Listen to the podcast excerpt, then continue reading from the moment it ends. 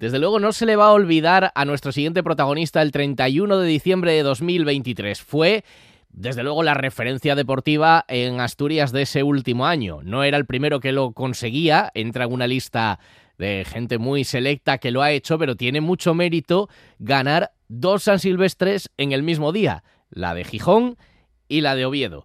Hablamos de Rubén Marqués, un atleta joven que desde luego pues fue el último gran nombre propio del deporte asturiano en el año en el año 23. Y le saludamos ya. Rubén Marqués, ¿qué tal? Buenas tardes.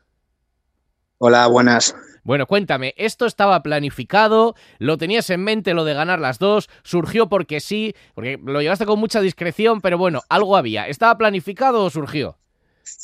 Eh, estaba, bueno, eh, estaba, no estaba planificado del todo, pero sí que lo tenía un poco en la cabeza, más o menos la idea, y, y bueno, lo tenía bastante callado para mí, para, sobre todo pues para no estar en boca de, de nadie o que luego te afecta bastante en carrera. Y no tenía decidido al 100%, pero, pero sí es verdad que la idea estaba en la cabeza. O sea que eso, discretamente, para evitar un poco todo el ruido mediático, el seguimiento, eh, que ahora ya el año que, el año que viene si lo intentas ya eso no lo vas a poder mantener seguramente, ¿eh? porque habrá muchos ojos ya puestos en ti, ¿no? Sí, seguramente si, si el año que viene lo intento, que no, no creo, todavía queda mucho para eso y al final es un, es un reto bastante difícil. Ya tenerlo en secreto y tenerlo guardado ya va a ser más complicado. Desde luego, más complicado. Oye, y cuéntame cómo fue, porque imagino que todo dependería un poco de las sensaciones que tuvieras después de la de la mañana, de cómo afrontar la de la, de la tarde en Oviedo, ¿no? Sí, yo por la mañana, bueno, corrí en la San Silvestre de Gijón y ya desde el pistoletazo de salida ya iba con la idea pues de intentar desgastarme lo menos posible para guardar para guardar balas para la tarde. Y luego nada pues terminé eh, fui para, para mi casa para Cudillero. Mm, comí descansé un poco y cuando me desperté pues notaba que el cuerpo todavía tenía mucha mucha fuerza mucha energía. Y entonces ahí fue ya cuando cuando decidí mm, dije voy voy para Oviedo con todo y que pase lo que tenga que pasar. Oye, la, la, San Silvestre de Gijón, es verdad que este año, bueno, incluye algunos matices de cambio de recorrido y desde luego de cambio de horario, pero ¿la conocías? ¿La habías corrido ya? No, no, nunca la había corrido. De hecho, la primera vez que corrí una San Silvestre fue hace dos años, en 2021, y había sido la de Oviedo también. La de Gijón nunca la había corrido. Y bueno, pues aprovechando que este año la habían adelantado a las 12 de la mañana, pues vi una buena oportunidad para, para correrla y así luego tendría algo de margen para también correr en Oviedo. Leía en alguna entrevista en el comercio que decías que, que, bueno, siendo una San Silvestre propicia para hacer buenas marcas y tal, que te había sorprendido porque que era competitiva. Sí, la verdad que yo pensé que, bueno, podría salir un poco más relajado, podría ser la carrera un poco más relajada, pero de hecho hubo un grandísimo nivel y, y tuvimos que correr bastante rápido, tuve que correr muy, muy rápido para más de lo que tenía yo pensado en un principio para poderme llevar la victoria. La verdad que hubo un, un, gran nivel de atletas. Aunque es verdad que al final sí ganas con cierta, con cierta holgura, ¿no? Sí, sí es verdad que de hecho el, ya el último kilómetro, que es el paseo de la playa, pues ya, ya sabía que, que ganaba.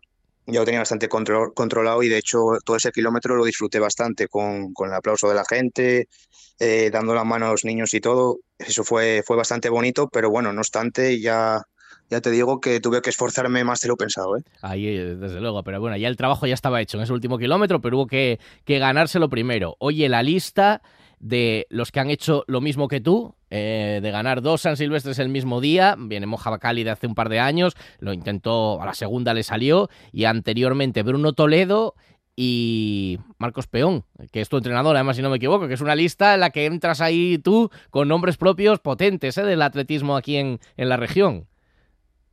Sí, la verdad, la verdad que sí. Es para mí, cuando empecé hace dos años, ni siquiera me podría haber imaginado que, bueno, podría estar en la lista con, con esos nombres, tanto Bruno como mi entrenador Marcos, como mi amigo y compañero Mojaba Cali. Para mí, para mí es un honor increíble. Porque dices, eh, cuando empecé hace dos años, porque claro, tú jugabas al fútbol hasta hace nada, ¿no? Para ti, lo de correr, lo del atletismo en el que ya estás metido más, más de lleno, es algo bastante reciente, ¿no?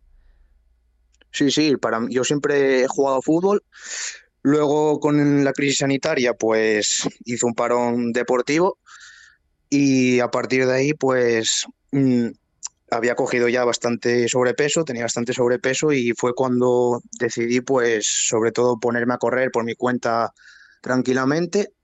Un día decidí ponerme un dorsal en una media maratón y fue cuando en la media maratón de Gijón en 2021 y fue cuando mi actual entrenador, Marcos Peón, pues se fijó en mí, hmm. me dio la oportunidad de adentrarme y así empezó. Oye, y que son dos deportes muy diferentes, evidentemente. Em, ¿Qué tiene el atletismo que no tenga el fútbol y al revés? de un deporte individual a uno colectivo, de uno de eh, esfuerzos eh, mucho más mm, rápidos a otro de esfuerzo constante. No sé, es muy diferente, ¿no?